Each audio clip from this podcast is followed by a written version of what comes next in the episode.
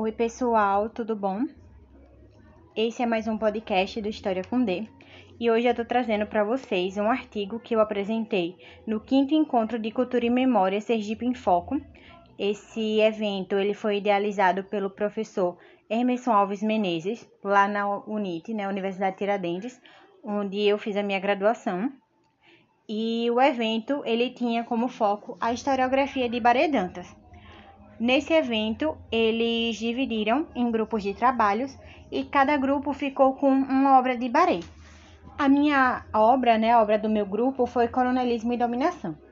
E aqui nesse trabalho, nesse artigo, além do resumo da obra, eu coloco também algumas características né, do meu ponto de vista dentro desse resumo, apesar de não serem tão presentes. Por isso, em um segundo podcast, eu vou comentar mais né, é, colocar o meu ponto de vista de forma mais incisiva sobre esse trabalho. Esse trabalho ele foi apresentado em 2019, final de 2019. Então, vou começar a leitura dele para vocês.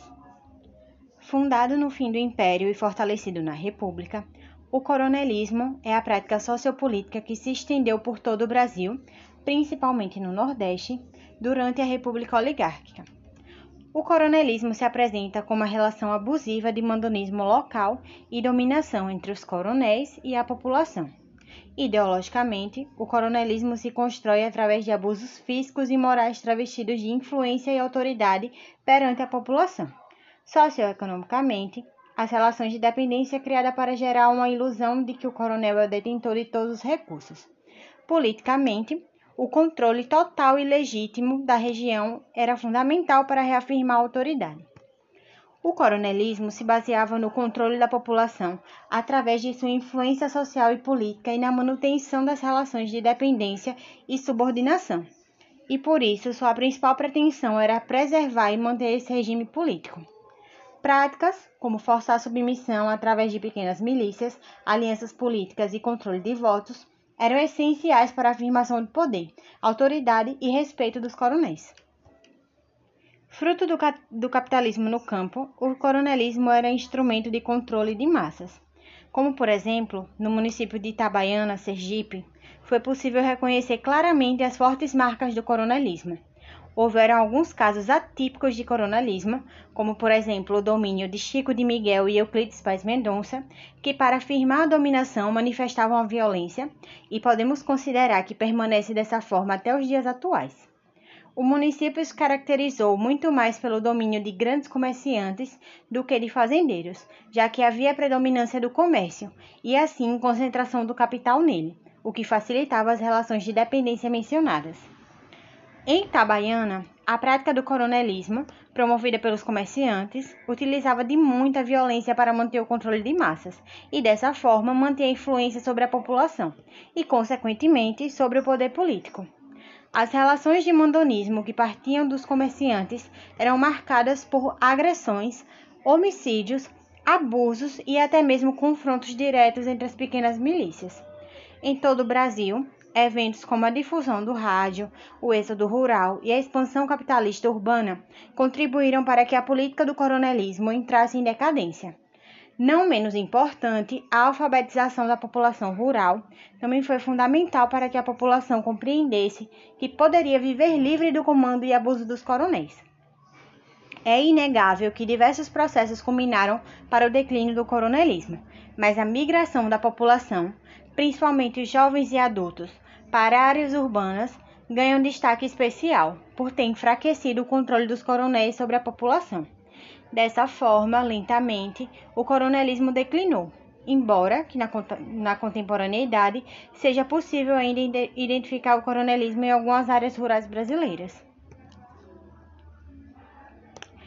Então, pessoal, esse foi o resumo do meu artigo. A referência dele é o Coronelismo e Dominação de Baré Dantas, é de 1939 essa obra, é feita em Aracaju, Sergipe, pela gráfica diplomata. A metodologia desse trabalho foi somente de pesquisa bibliográfica e as palavras-chave são política, população e relações. Oi, pessoal! Então, Agora eu tô aqui nesse novo episódio do História com D podcast e dessa vez eu vou dar minha opinião, né, sobre o resumo do artigo que eu li, né, anteriormente nessa mesma série. O artigo, só para reforçar, é sobre a obra de Baredantas, Coronelismo e Dominação. O nome é a historiografia de Baredantas, Coronelismo e Dominação. Foi para um evento, quinto encontro Cultura e Memória Sergipe em Foco. Esse evento foi realizado na Universidade Tiradentes, aqui em Aracaju. É, quando eu participei, né, na época que eu submeti esse artigo, que eu publiquei e apresentei, eu era segundo período né, de História e o professor que foi meu orientador nesse artigo foi o professor Daniel Bezerra. E o professor que organizou esse evento foi o professor doutor Hermeson Alves Menezes. E esse evento foi no final de 2019. Então, agora sobre o meu ponto de vista, primeiramente, o coronelismo, né? Como a gente sabe, o coronelismo é um tipo de política, né, que foi muito frequente aqui no Brasil, principalmente nos interiores. E mais forte ainda, essa política foi no Nordeste. Eu, como nordestina, é, sou de Sergipe, mas a minha família ela é essencialmente, né, na sua grande maioria do interior, tanto daqui de Sergipe quanto de Pernambuco. Então, são dois cenários a se refletir, né? É dois cenários onde o coronelismo é muito forte. Aqui em Sergipe, esse coronelismo, como em outros locais também, esse coronelismo ele acabou sendo tão forte que ele saiu do, do cenário né, de interior e ele passou a ocupar também a capital. Então, por motivos né, óbvios, eu não, não vou citar nomes né, da, das famílias que ainda assim, é, como que eu posso dizer, comandam né, os negócios, principalmente os negócios aqui, tanto os negócios no, no interior quanto aqui na capital ainda há muito essa questão né, do, do poder do nome. Em Pernambuco a mesma coisa. Como eu tô, tô mais aqui em Sergipe, né? Então eu me atenho mais a os fatos daqui. Porque é uma realidade que eu tô mais próxima.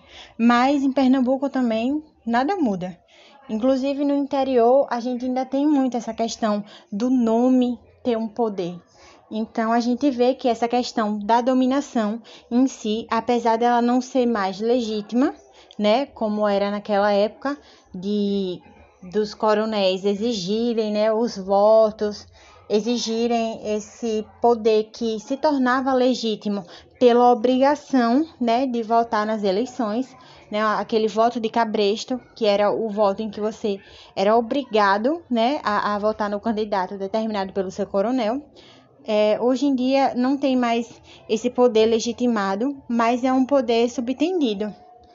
Eu acho que essa prática, apesar de ter perdido muita força, ela ainda não caiu por terra, de forma nenhuma. De forma nenhuma.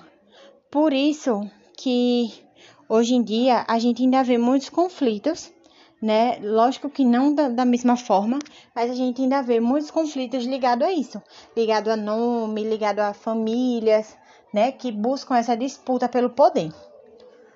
Outra questão, né, é sobre essa coisa de dominação, tem muito a ver também hoje em dia com a questão da violência.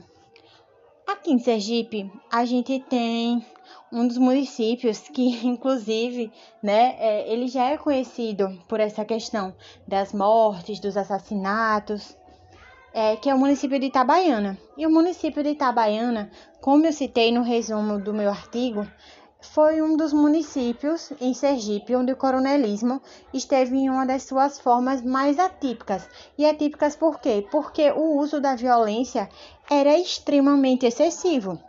No coronelismo comum, digamos assim, existia o uso da violência também, mas não era tanto. Era uma coisa assim de exceção. Já é, em Itabaiana era algo frequente, era algo recorrente.